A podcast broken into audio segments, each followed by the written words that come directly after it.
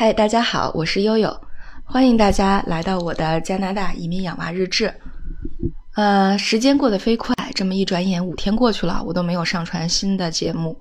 相信关注我的朋友们也能猜得到，啊，确实是因为上周六的搬家，把我们几个这个毛四十的老头老婆累得够呛。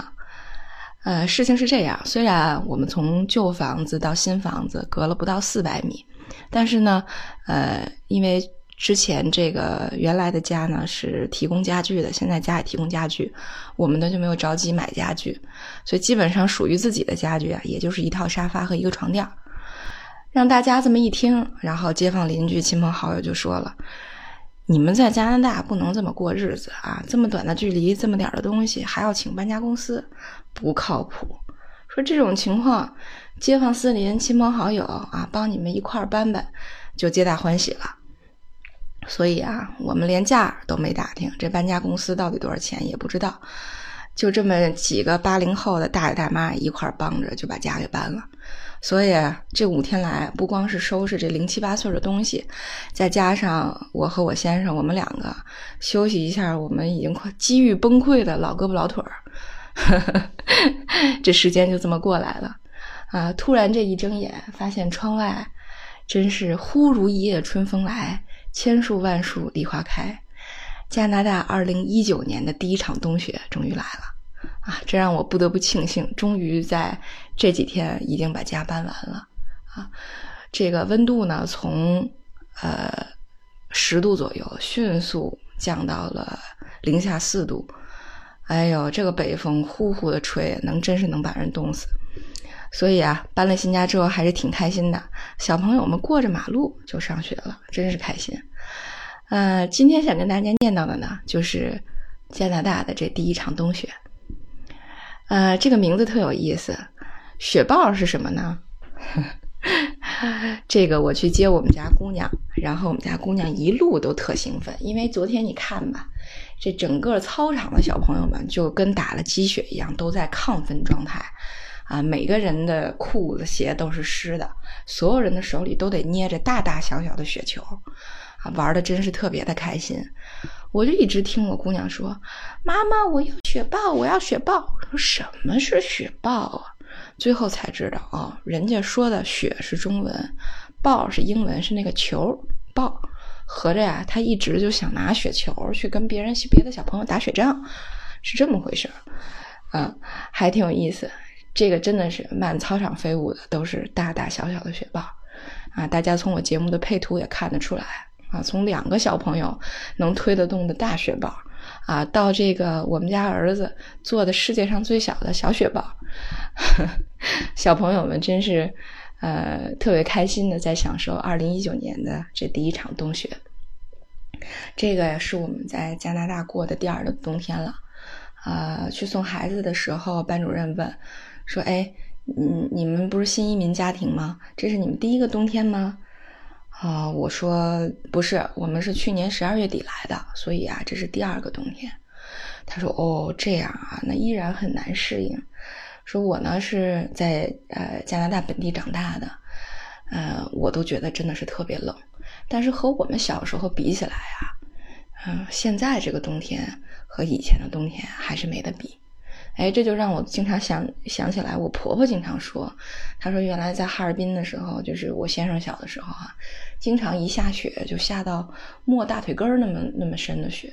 反正现在哈尔滨好像也，就是呃，就是哈尔滨城市内好像也见不到那么大的雪了。嗯，呃，多伦多这边也见不到这么大的雪了，不知道是不是因为全球变暖。呃，所以啊。这个和夏天啊，大家这个打球、野营、啊划划船，各种这个丰富的体育运动比起来，这个加拿大冬天有一个特别有特色的项目，就是铲雪。这个去年悠悠刚来的时候，大概没过几天，我们家先生、呃妹妹 Maggie 和哥哥 Oscar 就都得了流感，发着高烧。哎，天巧啊！最厉害那几天下了几场暴雪，到什么程度呢？就是如果悠悠不隔三四个钟头出去给这个车道铲雪，等再过三四个小时，你就再也出不去了。你把车库门打开，发现那雪啊已经冻在地上了，而且，呃，只要这个车轮子一压，哈，底下那个冰疙瘩就越冻越结实，越冻越结实。最后呢，就是，呃，因为他们发烧，我要照顾他们，然后我要去铲雪，呃，来不及铲的那些冰，大概花了两个月的时间，我才一点一点给它敲掉。所以，这个大雪一来，就意味着一定要及时出去清清雪清冰，啊，要不然就麻烦了。哎，那大家就问了，说这个既然下这么大雪，这么麻烦，就没有这个清雪的服务吗？其实也是有的，呃，基本上一次十刀，呃，大家一买就是一整季的，根据下雪的次数，最后来结算。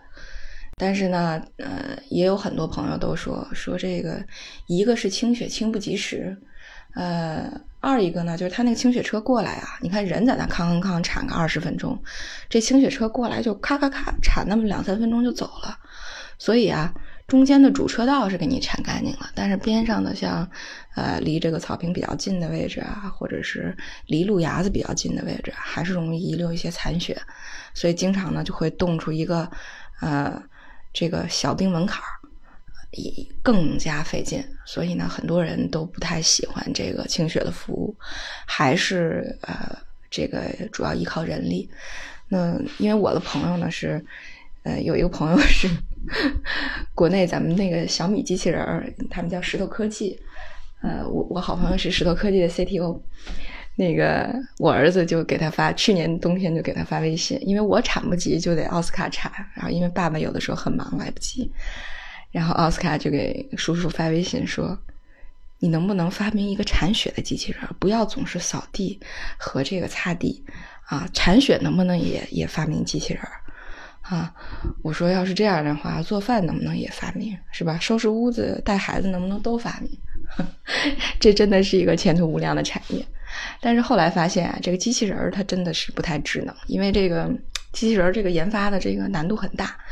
一个是你说你铲这么一个小院儿吧，它的这个有有沥青铺的车道是吧？有草皮，可能还有砖的这个石头路，呃，因为中间可能会穿过人行人行道，所以呢它都不太一样这些地方。那你就人工铲的话，其实也得根据不同的地面去换不同的工具，所以这个呃，基本上铲雪呢，你就要有好几个雪铲或者有好几种工具，比如说有这个呃这个吹雪的，就能把雪吹到一边的，那有这个大雪铲子，这是最常见的。啊，然后就是各种铲雪机，铲雪机呢有这个电动的，有柴油的啊，电动的就是那种就前面跟个大爬犁似的，帮你把这个冰敲碎。啊，这个电动和柴油都是这样，就是帮你把这个冰敲碎，然后，呃，通过管道把它这个吹到旁边的这个草坪上去，或者雪堆上去。呃，但是呢，电动的这个动力就不如柴油的好。那柴油的它可能清冰清的就比较彻底彻底，所以这个我还一直很心水啊，看看今年能不能拔草一个铲雪机。这样就可以省去很大的人力成本了，所以啊，和这个初雪到来的呃这个惊喜，呃相伴而来的，就是要不停铲雪，可能要铲半年雪的小烦恼，痛并快乐着吧。好，今天我们就到这里，继续在加拿大混着。遥祝在国内北京、上海各个城市的朋友们，你们有一个呃美好的初冬，拜拜。